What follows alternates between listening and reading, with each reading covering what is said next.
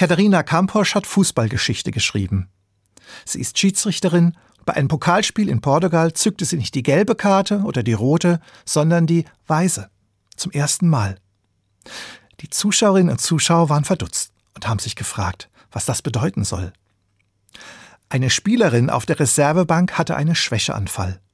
Sofort waren die Mannschaftsärzte bei ihr, und zwar von beiden Teams. Sie sorgten dafür, dass es der Ersatzspielerin schnell wieder besser ging. Dafür gab es die weiße Karte für Fair Play. Eine Schiedsrichterin, die nicht bestraft, sondern Anerkennung ausspricht. Das könnte Schule machen, nicht nur im Fußball.